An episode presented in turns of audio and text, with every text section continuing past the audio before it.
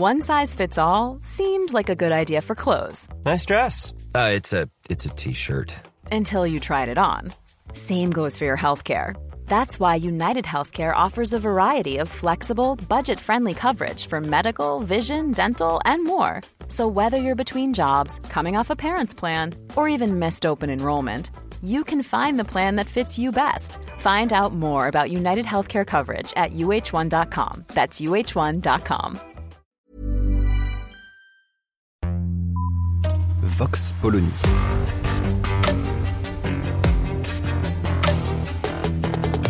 L'actualité vue par la directrice du magazine Marianne, Natacha Polony.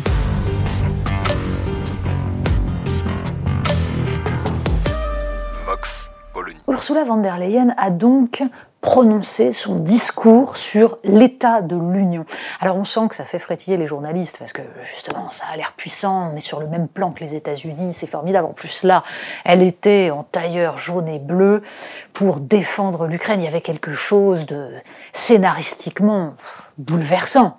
Ben, D'autant que, en fait, quand on regarde justement la scénarisation et le fond du discours, ben, on s'aperçoit que ça y est, on y est. Les États-Unis d'Europe, en fait, ils sont là. Bien entendu, c'est ce que nous expliquons dans Marianne cette semaine, numéro spécial 30 ans de Maastricht. En fait, les fédéralistes européens ne la ramènent plus du tout. On n'en entend plus un des défenseurs d'une Europe fédérale. Bah, tout simplement parce que c'est pas la peine. C'est pas la peine puisqu'ils ont atteint leur but, même si la structure n'est pas fédérale, même si nous avons d'ailleurs les inconvénients qui pourraient exister de ne pas être totalement dans le fédéralisme, ça nous les avons tous les inconvénients. En revanche, il n'y a pas les avantages. Mais Ursula von der Leyen tient un discours politique, un discours qui embrigade l'ensemble des pays de l'Union européenne dans une même vision géostratégique, alors même que l'Europe n'est pas unie et que la France en particulier n'a jamais été sur cette ligne-là. Mais c'est pas grave, on va y aller. D'ailleurs, Ursula von der Leyen va désormais aller à Kiev pour la troisième fois pour, nous dit-on, parler avec Volodymyr Zelensky économie et intégration à l'Union européenne. Bref, ceux qui nous ont expliqué que il ne fallait pas s'inquiéter, que l'Ukraine n'allait pas intégrer si rapidement que ça l'Union européenne, que ce genre de choses prenait 15 ans, 20 ans. Ceux-là nous ont sans doute légèrement beurré les lunettes, parce qu'en fait, ça va aller beaucoup plus vite. Et parce qu'en fait, le discours d'Ursula von der Leyen est le discours d'Olaf Scholz, du chancelier allemand, sur un élargissement rapide de l'Union européenne à 30 voire 36 pays, avec la Moldavie, la Géorgie. Derrière cela, il y a le rôle du contribuable européen, qui va financer tout ça. Soyons très clairs, ce sont les entreprises américaines qui reconstruiront l'Ukraine avec le financement du contribuable européen. C'est bonne guerre, dira-t-on. C'est notre contribution, le prix de la liberté, comme dirait Emmanuel Macron. À ceci près que le discours d'Ursula von der Leyen là-dessus est aussi passablement hypocrite. Quand elle explique à l'ensemble des citoyens européens que c'est bien la guerre en Ukraine qui provoque les difficultés, les hausses des prix, notamment des prix de l'énergie, quand elle renvoie Manon Aubry en lui disant que les factures qu'elle brandit, elle peut aller les brandir à Moscou. Elle oublie juste une chose. Si l'Union européenne est dans cet état de dépendance énergétique, certes, c'est parce que la guerre en Ukraine a servi de révélateur, mais c'est bien parce qu'il n'y a pas eu de politique industrielle et énergétique autre que l'ouverture à la concurrence, la dérégulation, la destruction de l'ensemble des services publics d'énergie en Europe et en particulier en France.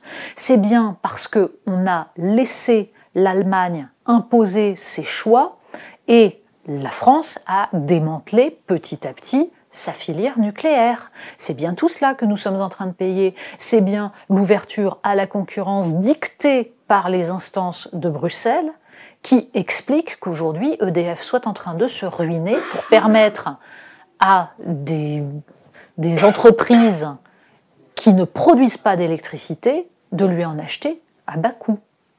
De même, c'est bien parce que on a détruit les services publics en France et en Europe et qu'on a créé ce marché européen de l'électricité qu'on aligne les prix de l'électricité sur ceux du gaz.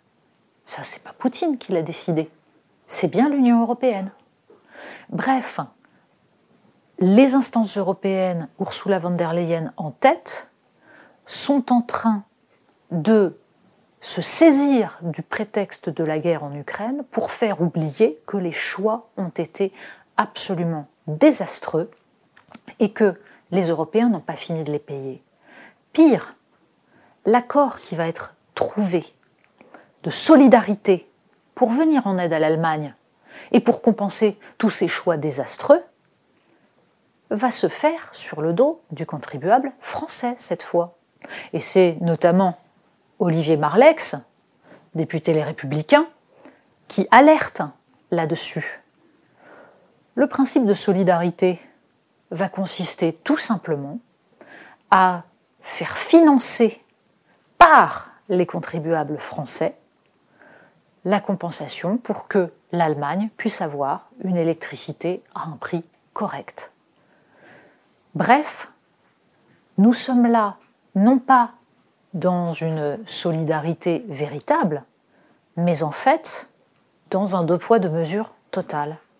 Quand d'autres pays européens font de mauvais choix, la Grèce par exemple, ces pays doivent payer. Mais quand l'Allemagne fait de mauvais choix et persiste et mène une politique d'affaiblissement de la filière nucléaire française, eh bien, derrière, il faut faire des cadeaux à l'Allemagne. Voilà actuellement l'état des lieux en Europe.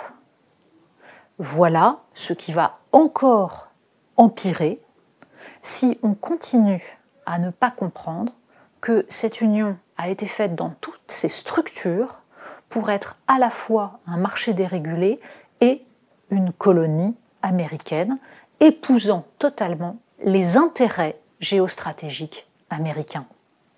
Alors, quand on dit ça, on a immédiatement des commentateurs qui disent mais pas du tout.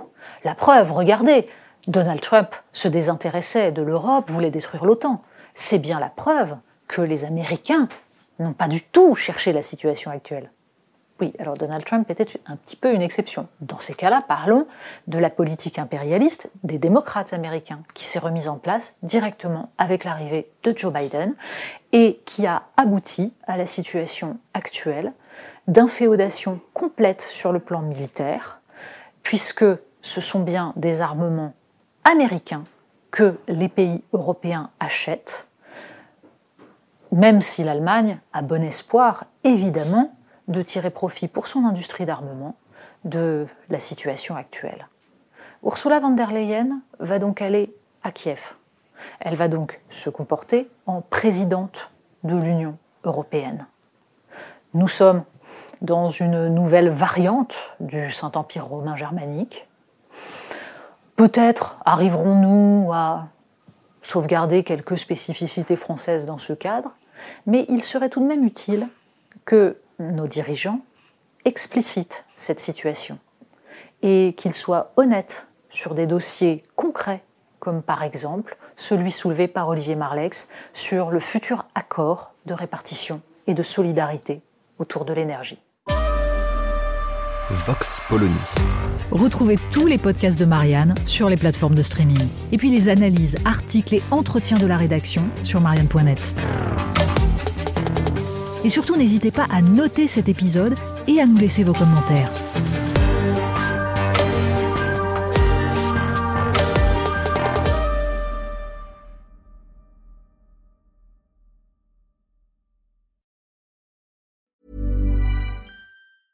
Even when we're on a budget, we still deserve nice things. Quince is a place to scoop up stunning high-end goods for 50 to 80% less than similar brands. They have buttery soft cashmere sweaters starting at $50, luxurious Italian leather bags, and so much more. Plus, Quince only works with factories that use safe, ethical, and responsible manufacturing. Get the high-end goods you'll love without the high price tag with Quince. Go to quince.com slash style for free shipping and 365 day returns.